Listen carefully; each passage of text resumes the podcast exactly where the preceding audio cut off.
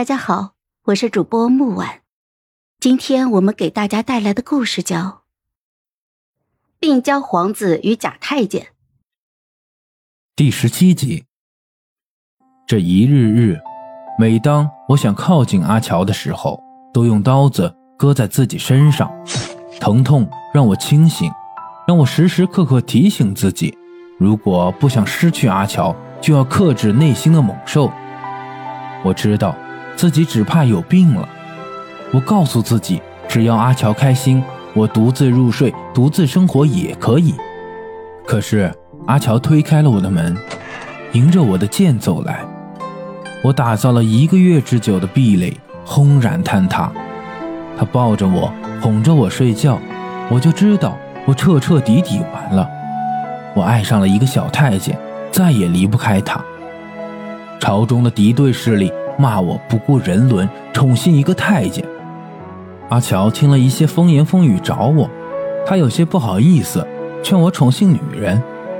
我哄骗着他为我诊治，我发了疯似的渴求他，却不敢冒犯他，只敢以这样的借口满足自己龌龊的欲望。父皇说：“如果你荣登大位，宠幸太监也好，迎娶寡妇也好，谁也拦不了你。”可是你若是败了，悠悠众口就能逼死你那个小太监。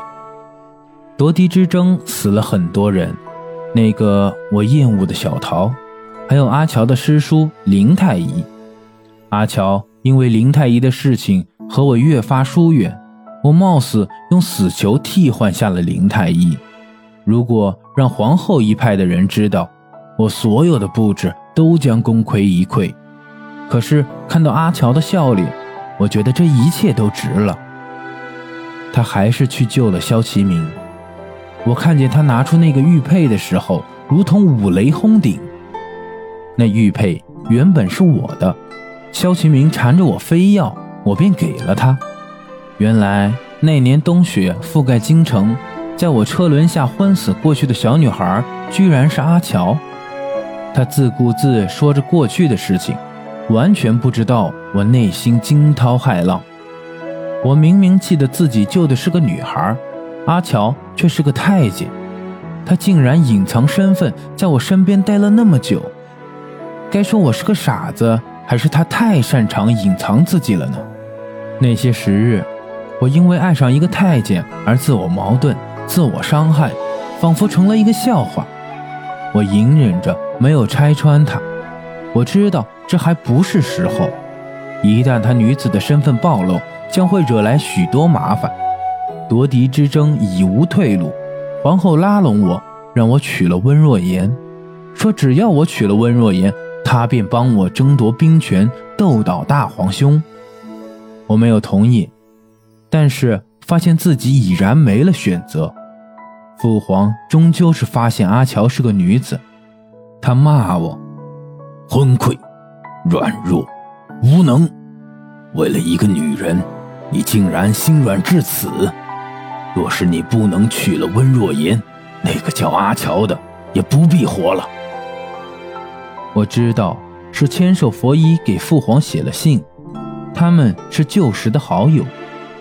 六宫之中没有什么事情能瞒得住父皇，他要让阿乔死，阿乔必定活不下去。我答应娶温若言，我记得她的模样，因为她长得和阿乔颇为相似。她表现的是那样柔情似水，可是我看得出，她眼中对权势的欲望。温若言大概对我也是有几分爱意的，但是她更想当太子妃，当皇后。阿乔在宫中的这些日子过得很不开心。纵然我让三喜日日陪着他，他也没有了以前那样的笑容了。他得知我要娶温若言，没有一丝一毫的波澜，对待我平静的像是一个路人。我想告诉他，温若言只是个幌子，是我夺取太子之位的棋子。可是面对他清澈的眼眸，我发现这些话我一句也说不出来。我想起父皇嘲笑我，哼。想要皇位，又想要真爱，天下哪有这种好事？父皇骂我白日做梦，我只能说服自己，却无法对阿乔解释这一切。我终于明白母妃曾经说过的话：若是爱上一个女子，千千万万不要娶她。阿乔在我大婚那天中毒吐血，我慌乱的整颗心都在颤抖。我竟不知道他什么时候中的毒。阿乔说的对，我不可能日日护他周全。他深陷权力的漩涡，早晚会被吞噬。我终究是放他走了。裴定川成了我的近臣，我仿照他的笔记，日日给远在江南的阿乔写信。裴定川跪在地上问我：“殿下，您这信要写到什么时候？”我听出了他的话外之意，他怕我还想将阿乔带进宫中。我沉默了许久许久，才说道：“写到他觅得良人。”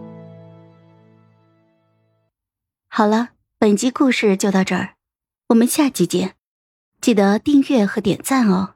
如果你有喜欢的故事，也欢迎在留言区告诉我们。